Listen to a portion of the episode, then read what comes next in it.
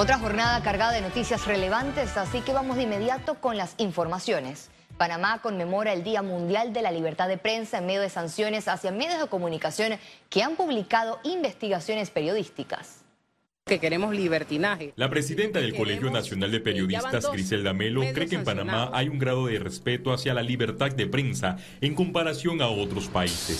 Sin embargo, pese a este escenario, considera que existe una legislación que afecta a los medios. Una de ellas es la Ley 81 de Protección de Datos Personales. Esta ley, tal y como está diseñada, limita el ejercicio del periodismo y no estamos hablando que queremos libertinaje. Recientemente el diario La Prensa recibió una sanción de 5 mil dólares por parte de la Autoridad Nacional de Transparencia y Acceso a la Información luego de publicar una fotografía del diputado Benicio Robinson. El medio digital La Verdad Panamá también fue multado con mil dólares por hacer una investigación periodística. Yo creo que tenemos que reflexionar acerca del momento oscuro que estamos viviendo en los medios de comunicación, sobre todo en el tema de libertad de prensa. Tenemos leyes que nos parecen que fueran más aliadas de la corrupción que de la transparencia. Que se hagan las modificaciones a esta ley.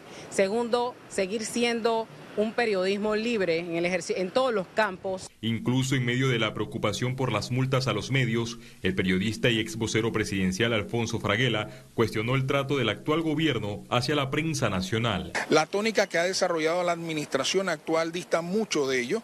Eh, definitivamente parecieran que el equipo de prensa se ha convertido en un equipo más de seguridad adicional al del presidente, eh, pues cercenando la posibilidad de que el pueblo panameño conozca y pueda hacerles preguntas puntuales por medio de los medios de comunicación al jefe de gobierno. En 1948, la Organización de las Naciones Unidas, en su Declaración Universal de los Derechos Humanos, estableció en su artículo 19 que todo individuo tiene derecho a la libertad de opinión y expresión. Félix Antonio Chávez, Econius.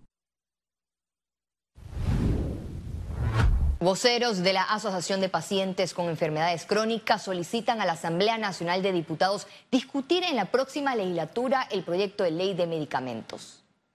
Yo tengo la total esperanza que en junio, que ya pasó esta situación, se tome en serio este tema, porque mira, nosotros hemos pasado cuatro años y más los anteriores, lógicamente, porque este no es un tema nuevo, luchando para lograr un cambio. Y este proyecto que se presentó en la Asamblea, aparte del tema este de negociación de precio único, hay algo muy importante, se le está poniendo tiempos a cada institución Tras el cierre de la segunda legislatura del cuarto periodo de sesiones ordinarias, la Fundación Espacio Cívico reveló la ausencia de los diputados que no cumplieron al 100% en sus labores parlamentarias. En los últimos tres meses, el diputado independiente de la comarca Navebuclea, Adán Bejerano, y sus colegas del Partido Cambio Democrático, Edwin Zúñiga y Ronnie Araúz, comandaron el ranking de las ausencias en el Pleno Legislativo, así como en las comisiones permanentes cuando ves a la asistencia al Pleno de manera eh, global, o sea, desde el 2019 hasta la fecha, son los mismos, eh, pero se adiciona también Raúl Pineda, Arquesio Arias, que son los que tienen el índice de asistencia más bajo, a tanto al Pleno como a las comisiones. En la lista de los más ausentes también aparecen los diputados José María Herrera, Leopoldo Archibol, Génesis Arjona y Hugo Méndez en el sector privado, si tú estás en una empresa privada y tú no vas a trabajar, tú no cobras. Y lo mismo debería ser para ellos.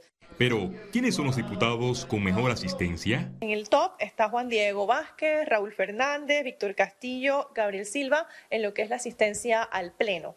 En las asistencias a las comisiones, eh, Juan Diego Vázquez, Ricardo Torre, Eugenio Bernal y Edison Brose son los diputados que tienen mayor puntaje de asistencia. El diputado Luis Ernesto Carles manifestó que mientras elijan a los mismos que se oponen a las reformas al reglamento interno, este problema continuará presente. Una de las cosas que hay que determinar, el que no va a trabajar, no cobra. Y ahí se va a ver, dar cuenta entonces que los 71 diputados van a dejar de faltar a la Asamblea. Los diputados, a pesar de sus ausencias, continúan devengando un salario mensual de 7 mil dólares. Félix Antonio Chávez, Egonius. El Partido Popular reiteró que está abierto a postular a todas las personas que quieran correr por el partido, así lo confirmó la vicepresidenta de este colectivo, Sulfi Santamaría. Quieran correr por el partido, que quieran hacer un buen trabajo, que cumplan con los requisitos, con los, con los principios demócratas cristianos. Todos los demás partidos, eh, bueno, por supuesto, dudo, dudo, muchísimo que el partido eh, que está en el gobierno ahora, el PRD, podamos hacer en estos momentos una alianza, lo dudo muchísimo. Sí, con algunos miembros del PRD. Los recientes eventos sísmicos registrados en el país causan preocupación en la población, expertos del Instituto de Geociencias de la Universidad de Panamá señalaron que en los últimos cinco días se reportaron tres sismos superiores a los 3.7 grados. Ante esta situación, las autoridades mantienen el monitoreo sísmico a nivel nacional. También manifestaron que estos movimientos telúricos no están relacionados con las altas temperaturas en el país. No tiene nada que ver con el calor que sentimos en la superficie.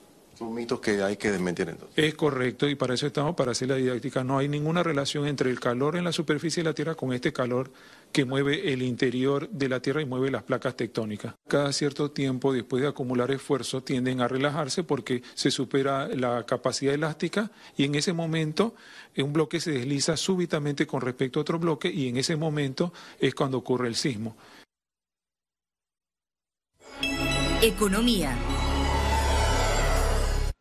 Ante los incrementos en las tasas de interés, los panameños están preocupados por los ajustes al alza en sus préstamos. La Asociación Bancaria de Panamá recomienda acercarse al banco a negociar. Hay herramientas, hay herramientas que los bancos le pueden ofrecer, pero usted tiene que ser proactivo e ir a decirle al banco, a, su, a, a la persona que lo atiende, oye, necesito un arreglo porque me estoy teniendo dificultades, ¿no? Y siempre, y siempre está la posibilidad de cambiarse de banco. En Panamá hay 41 bancos adicionales al suyo que perfectamente usted puede ir a averiguar qué condiciones puede obtener y si, encuentra que son mejores condiciones, dígaselo a su banco actual y diga, mira. Ante la extensión hasta el 2028 de los intereses preferenciales para hipotecas, los bancos manifestaron que aunque es un subsidio exitoso, el gobierno mantiene una deuda con ellos al respecto. La Asociación Bancaria de Panamá señaló que se trata de un saldo de más de 500 millones de dólares que debe el gobierno a los bancos por el subsidio de intereses preferenciales. Indicaron también que en conversaciones con el Ministerio de Economía y Finanzas, la institución confirmó que están buscando los fondos para pagarles. Panamá aspira a convertirse en el líder regional del segmento de turismo de reuniones con su infraestructura en Amador y potenciar la generación de empleos y nuestros aliados. Con solo un poco más de un año de operaciones, el Panama Convention Center logró un fuerte posicionamiento en la industria de reuniones mundial.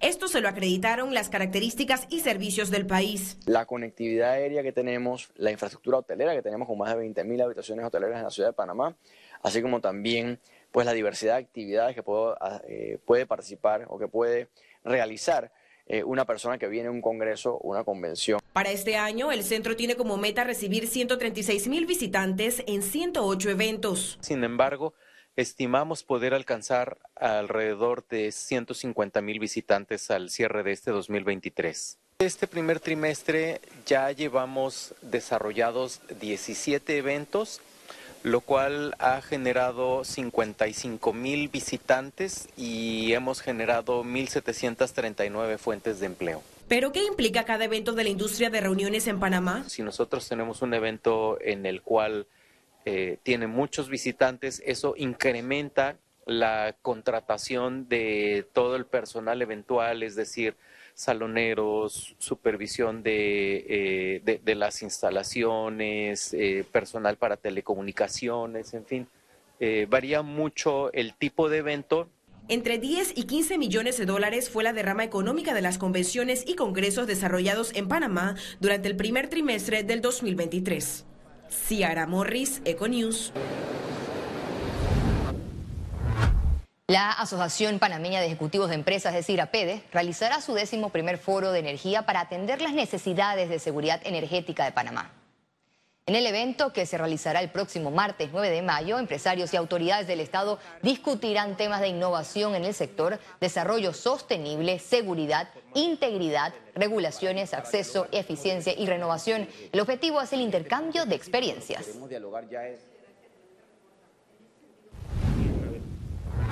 Y desde este viernes 5 hasta el 19 de mayo, los precios de la gasolina y del diésel disminuirán respectivamente. A continuación, el detalle. La gasolina de 95 octanos tendrá un valor de un balboa con 6 centavos el litro. Tendrá una baja de 11 centavos. La gasolina de 91 octanos se situará en 97 centavos el litro, baja 9 centavos, mientras que el diésel quedará en 86 centavos el litro, disminuye 7 centavos.